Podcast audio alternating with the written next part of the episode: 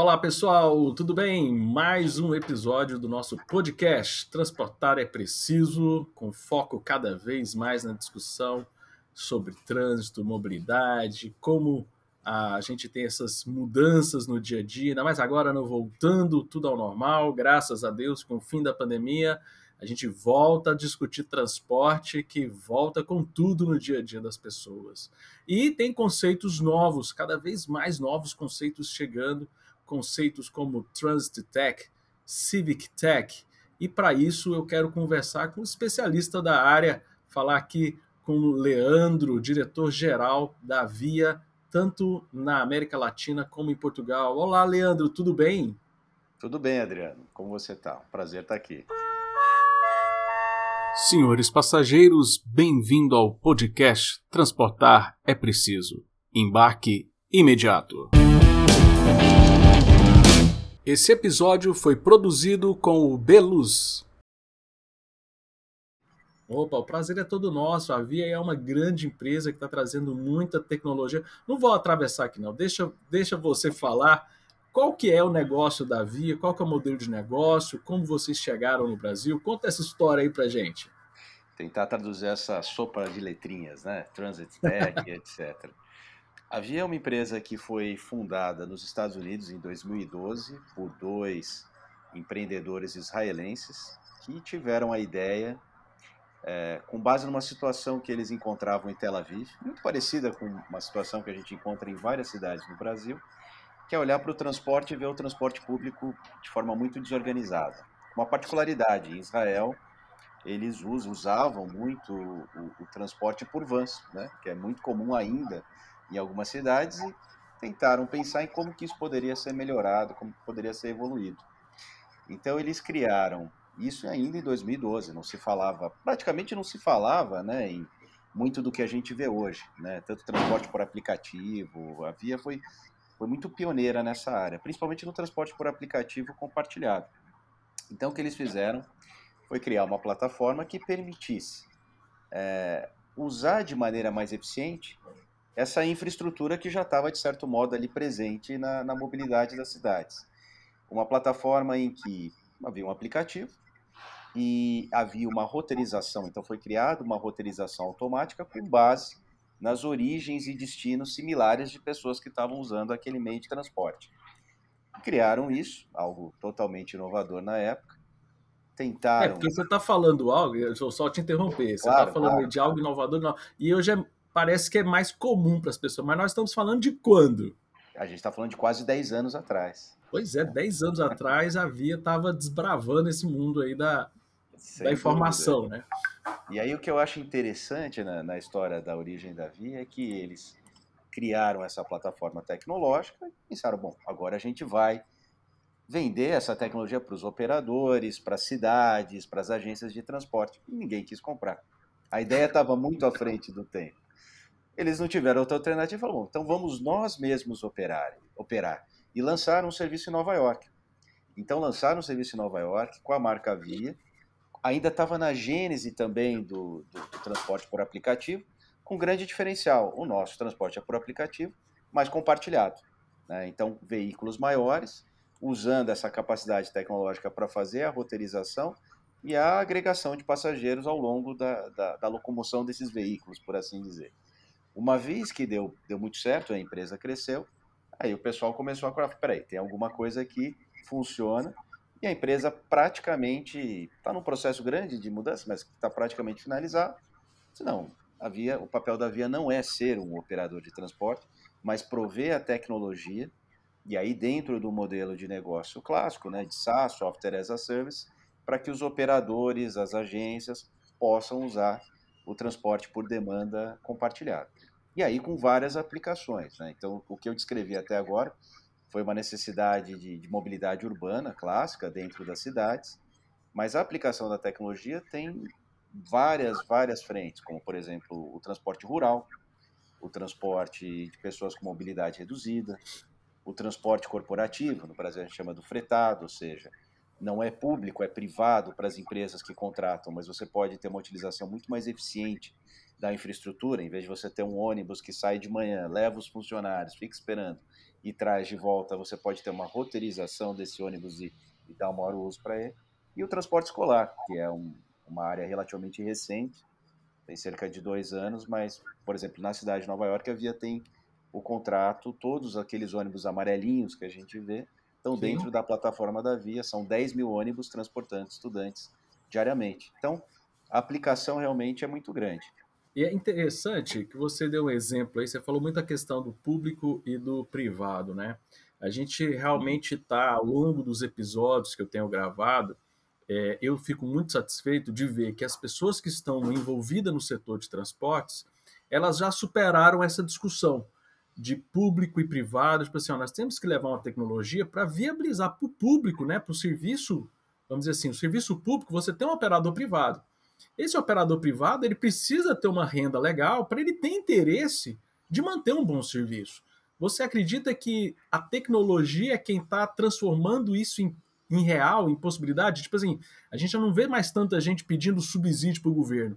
O pessoal quer uma, uma, uma regulamentação que permita o uso de tecnologia para ele poder ter ali um, um ganho naquela operação. Você vê que quem está sendo realmente o divisor de águas é a tecnologia, como, por exemplo, da Via? Eu acho que é um dos catalisadores. Mas eu, eu, por incrível que pareça, eu não acho que seja o principal. O principal é uma mudança.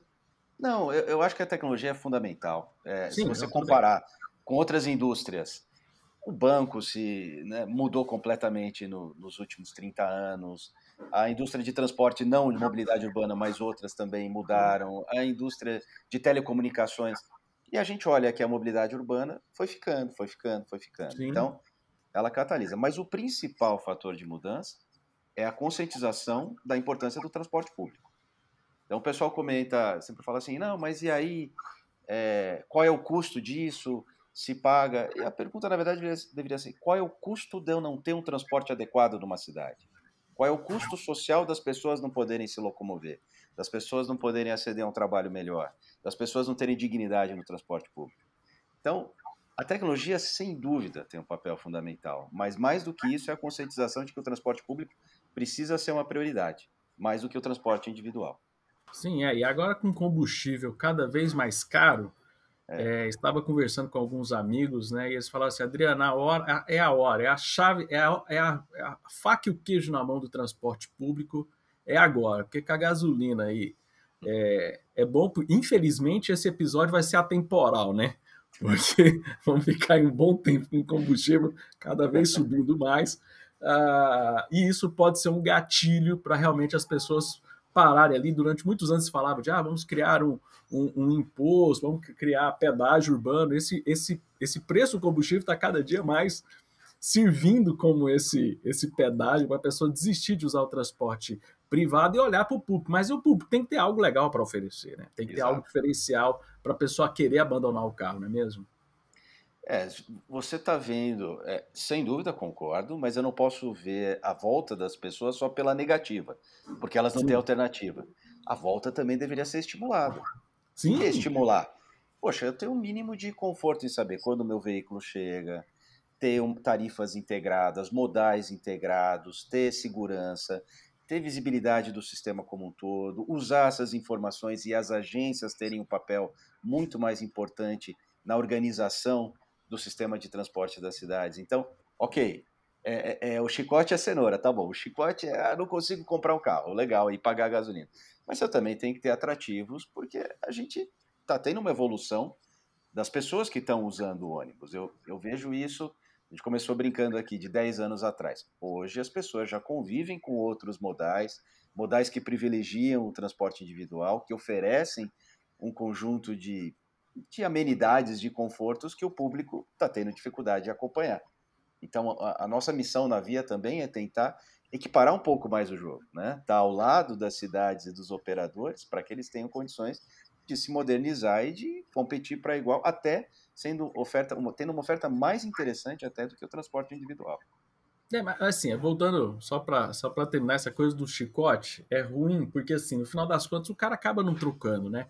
É, ele acaba, por exemplo, fazendo o que aconteceu um tempo atrás. Ele, ele, não, ele não foi para o transporte público e abandonou o carro, ele foi para a moto, que para a questão social é pior ainda, porque o custo claro, de acidente do motoqueiro. Claro Isso claro. daí na conta lá da saúde, né? A gente vê muito pessoal né, da Organização é, é, Nacional de, de, Saúde e tal, e eles, eles têm um, uma equipe lá que discute a questão da, da saúde do pedestre, do trânsito, você vê assim que realmente os números são alarmantes da quantidade de acidentes com motos, que na minha, na minha visão é o pessoal que quis abandonar o, quis abandonar o transporte público, porque estava muito ruim o serviço, mas não tinha dinheiro para comprar o carro. Então foi o cara que foi para a moto.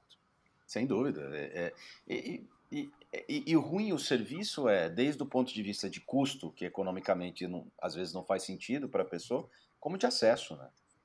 Então Exatamente. a moto às vezes é a única oportunidade dele ter acesso a um trabalho melhor, dele ter uma, locomoção digna no fim de semana. Né? Então é, é uma situação que a gente agora, pegando a sua expressão, tá com a faca e o queijo, por vários motivos, para mudar. Tanto pelo chicote como pela cenoura. Isso, né? exatamente. Ou a faca e o queijo. É. E, a via, e a via funciona muito como cenoura, porque esses conceitos, né, de. Porque não é só questão da tecnologia. Né? Tecnologia, dado, informação tem demais aí solto. O mundo hoje está. Tudo aí está disponível, mas uh, como você estrutura, como você trabalha com as informações, é o grande o business da via, né? Com, com esses conceitos novos você podia explicar um pouco para a gente esses conceitos de Transit Tech, Civic claro. Tech? Dá uma, dá uma explicada aí para o nosso ouvinte. Quando a gente fala aqui, e você perguntou né, sobre, sobre o modelo, como é que a gente trabalha, a, a parte da tecnologia é uma parte. A outra parte é ajudar os operadores a criar um novo negócio.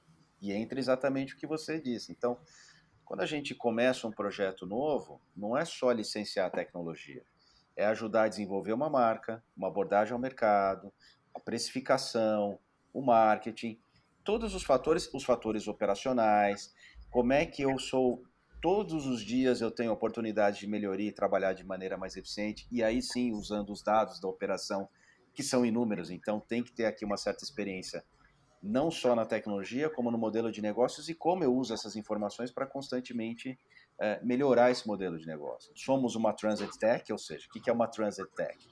Uh, as startups aí vão criando, né, vão surgindo os novos nomes. Então existem inúmeras empresas que nos últimos anos, empresas de tecnologia que se dedicaram ao setor de transportes. Dentro do, do quando a gente fala Transit Tech, normalmente a gente está pensando em microtransit, que é diferente de micromobility, micromobilidade. Então é o microtrânsito versus a micromobilidade. A micromobilidade normalmente está associada à bicicleta, ao patinete, a scooter e, e alguma relação ali com, com os aplicativos de transporte individual. O transit implica, na minha visão, um compartilhamento desse modal e uma integração desse modal dentro das cidades. Então, quando a gente se posiciona como Transit Tech, claramente é nessa lógica de contribuir para o trânsito comum de pessoas dentro de uma cidade integrando seus vários modais. Mas nada impede da gente ter uma tecnologia que a gente faz o, o link do transit com mobility, né? Nada impede, e, e esse deve ser um objetivo, e, e, a gente pode falar aqui de alguns conceitos que estão sempre aí na moda, como o conceito do MAS. Mas eu só ia comentar, você comentou do Civic Tech, né? Eu ah, vejo o Civic Tech como o, o Transitech está dentro de um conjunto maior que é o CivicTech, que, que pode ser usado genericamente para intermediar e para melhorar a relação entre o cidadão e o governo, basicamente. Então, o transporte é um dos eixos de relação com o governo fundamentais, assim como a saúde, assim como a educação. Então, para mim, é, é, sem dúvida, nós pertencemos ao grande conjunto CivTech, porque a gente tem a oportunidade de contribuir para o sistema de transporte público como um todo. A gente tem a oportunidade de aproximar o cidadão do governo. Hoje, quando a gente está falando, por exemplo, de transporte por demanda urbano, a gente conhece perfeitamente quem é o cliente. A gente sabe o nome dele, a gente sabe quando ele usa, a gente sabe cada viagem que ele faz, ele tem a oportunidade de dar um feedback, dar uma avaliação, e tudo isso pode ser utilizado na relação com as agências reguladoras. Né? Agora, o Civic Tech é algo que vai para outras áreas além da nossa. Então, a gente está é ali num pedacinho é, e, focado e, no transporte. Isso, e o bacana do Civic Tech é porque a gente está discutindo a tal da Smart City, que tanta gente está falando, né? É. Ah, e quando a gente fala em Smart City, é, eu participo, estou participando de algumas discussões a respeito de Smart City, a gente vê muito mais o. Quando fala em trânsito Smart City, o pessoal fala da câmera para fazer multa na galera, né? E, não, infelizmente, né, de como monitorar o trânsito e tal, vigiar o cidadão. Sendo que poderia ser o contrário, né? Que nem você falou muito bem, a relação do cidadão com o governo, né? Para ajudar até a dar mais transparência e a tecnologia vai ser fundamental para que o Smart City não seja mais uma modinha para nós que estamos na área de transporte. Tantas modas já vieram, tantos conceitos vieram e passaram, vamos torcer para o Smart City ficar, não é mesmo? Não, vamos torcer. E aí você comentava um, um objetivo nosso uh, na Via e de outras empresas que operam no nosso espaço. O objetivo é mobilidade de pessoas, mobilidade pública, fundamentalmente, mobilidade compartilhada. E não dá para você pensar nisso criando modais que operem em silos. Então a gente tem vários projetos de integração de modais e esperamos que Goiânia em breve né, tenha, você conhece muito bem aí as, as discussões para Goiânia, seja de novo uma cidade pioneira no Brasil muito em breve, mas a lógica é que é, basicamente o cidadão tem que olhar, o cidadão cliente, né, tem que olhar e dizer, olha, eu estou no ponto A, quero ir para o ponto B. Que alternativas eu tenho? Que combinações? Legal. Essas combinações têm uma tarifa única, tem uma tarifa integrada, tem um conjunto de tarifas. Então, basicamente, você tem uma integração de jornada e uma integração de pagamento dentro de uma única plataforma tecnológica que seja que, que ajude as pessoas a entenderem, principalmente aqueles que estão acostumados com seus veículos particulares, que eles podem voltar para o sistema público em segurança, com conforto, com previsibilidade e economicamente seja muito mais interessante até do que ter um veículo particular. É, porque aí nós estamos falando de integração de modos de jornada e agora a integração de pagamento é uma, é uma nova chavinha que está virando no, no negócio, que pode também trazer mais interesse de investimento no, no e, e melhorar mais ainda a vida para o cidadão, não é mesmo? É, é, é um interesse de investimento. A gente pega outra característica da nossa indústria de transporte público, né? É uma indústria que tem poucas fontes de financiamento. Né? Porque os contratos de concessão são precários, muitas vezes, muitas vezes estão em, em contratos emergenciais, tem o problema da bilhetagem, tem uma série de problemas que, que impedem, por exemplo, que você tenha acesso a capital de risco, como outras empresas, o próprio caso da Via, que é 100% financiada com capital de risco. Então, a partir do momento que você consegue reorganizar isso e que você para e pensa e fala, olha, cerca, varia bastante, agora talvez tenha aumentado, mas a última vez que eu vi um, um indicador entre 17% e 20% da, da, da receita familiar é gasto em transporte, tem aí muitas oportunidades, e essas pessoas estão todo dia usando o meu produto, né, obrigatoriamente, e agora de maneira digital, nem, nem mais fisicamente, você pode ter as tais digital wallets, ou seja, você não precisa nem ter um cartão físico para ter uma conta e para ter um, um, um, fundo que te permita usar os vários transportes. Poxa, tem tanta oportunidade, camadas de negócio que podem ser construídas, pensando que grande parte dessas pessoas não tem conta no banco. Né? Então, é, a gente está ainda no comecinho, Adriana. Tá? Assim, é, é um momento muito interessante, muito interessante de uma revolução que vai ser grande. Eu tenho convicção nisso. Que ótimo. E para essa revolução acontecer, a gente tem alguns, algumas barreiras regulatórias. O que, é que você hum. vê de regulação que pode, não é que pode atrapalhar, mas que tem que ficar no nosso radar?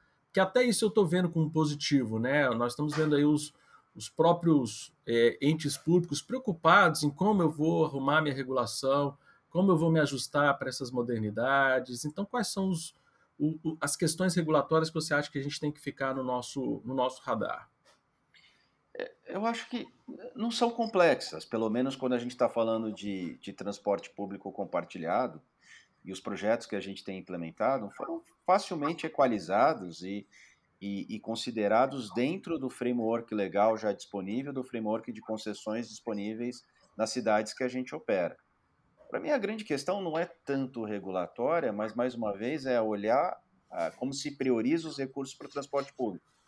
Um exemplo, eu acabo tendo muita informação por causa da nossa matriz que fica nos Estados Unidos, mas também a gente tem uma operação grande na Europa e vou conversando com os colegas.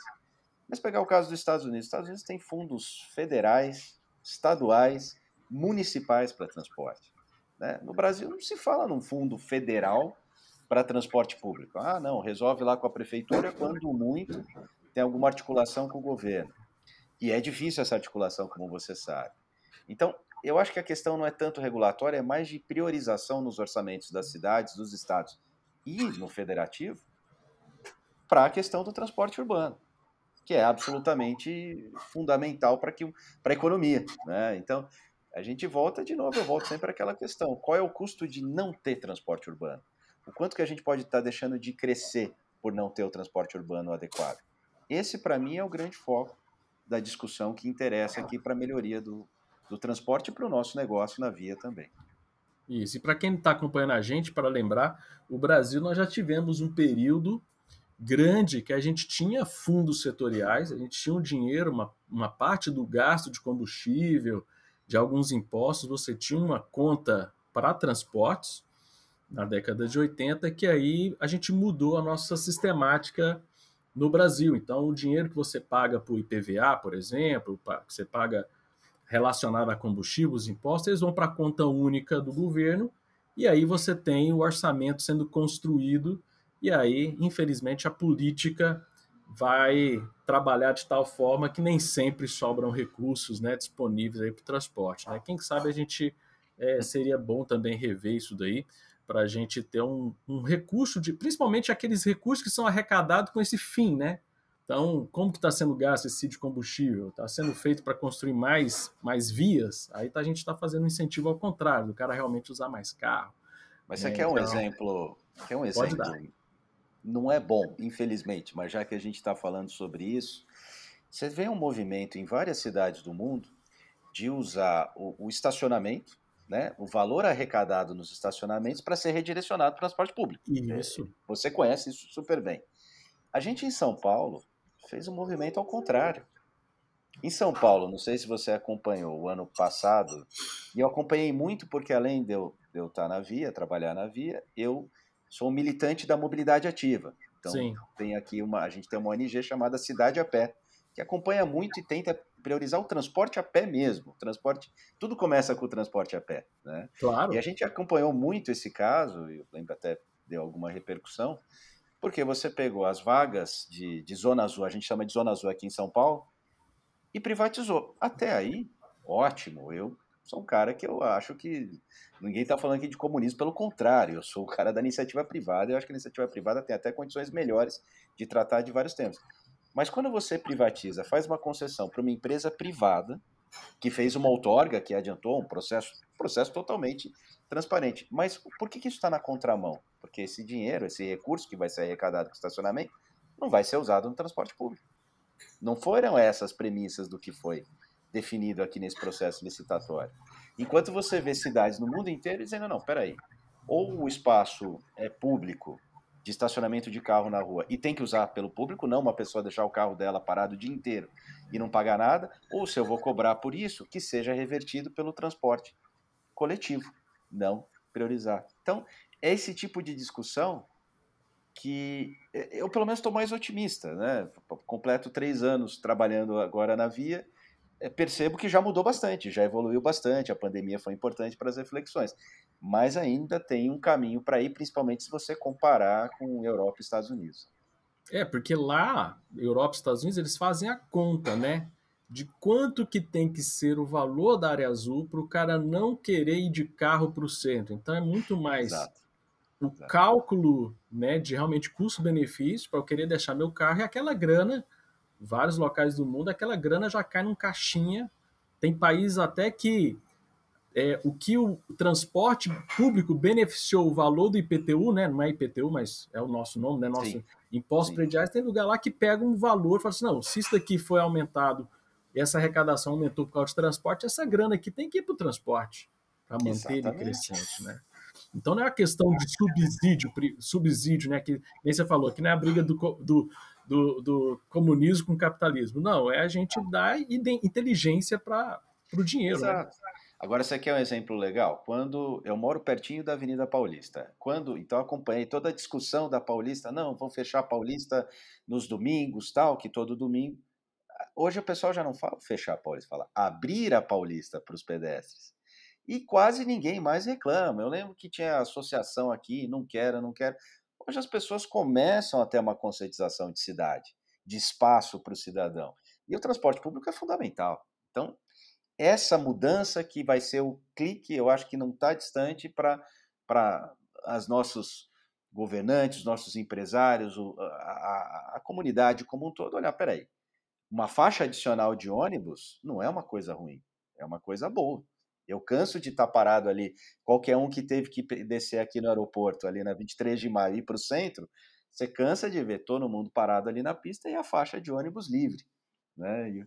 Então, a gente precisa ter mais é, essa, essa visão, essa conscientização da cidade para as pessoas. E isso começa a mudar. Isso. E aí a Via tem um pensamento de cidade, né? A Sim. Via tem um conceito de cidade para isso. Totalmente. O, o Daniel, que é o nosso, nosso CEO e, e, e, fundador, ele, ele um dia disse uma coisa, eu achei, ficou assim na minha cabeça, achei super engraçado. Ele falou assim: daqui uns anos, sei lá, daqui uma década, duas décadas, as pessoas vão olhar para uma pessoa andando sozinha num carro e vão ter o mesmo choque que hoje elas teriam se você entrasse fumando numa creche. Ou seja, vai ser uma coisa tão despropositada, pelo menos é a visão que a Via tem, né? É a visão que todos temos, né? Claro, ninguém é contra carro, eu tenho meu carro, você deve ter seu carro, não é isso, mas assim, a maneira como está sendo utilizado não tá legal, e a gente trabalha muito nesse espaço de tentar mudar isso. Tá joia. Nossa, o tempo passa, né? Vai voando aqui, a gente quando vem já conversou bastante, eu quero agradecer muito aí o bate-papo que você teve com a gente. Você quer mandar uma mensagem final para o nosso ouvinte a respeito da Via, perspectivas de futuro de vocês? Uma mensagem final para o nosso ouvinte. A mensagem é, é, essa, eu acho que é, o, é o, o resumo aqui da nossa breve conversa. É uma visão de cidade integrada, de cidade para as pessoas, uma visão que é incontornável o transporte público e o papel do transporte público nesse processo.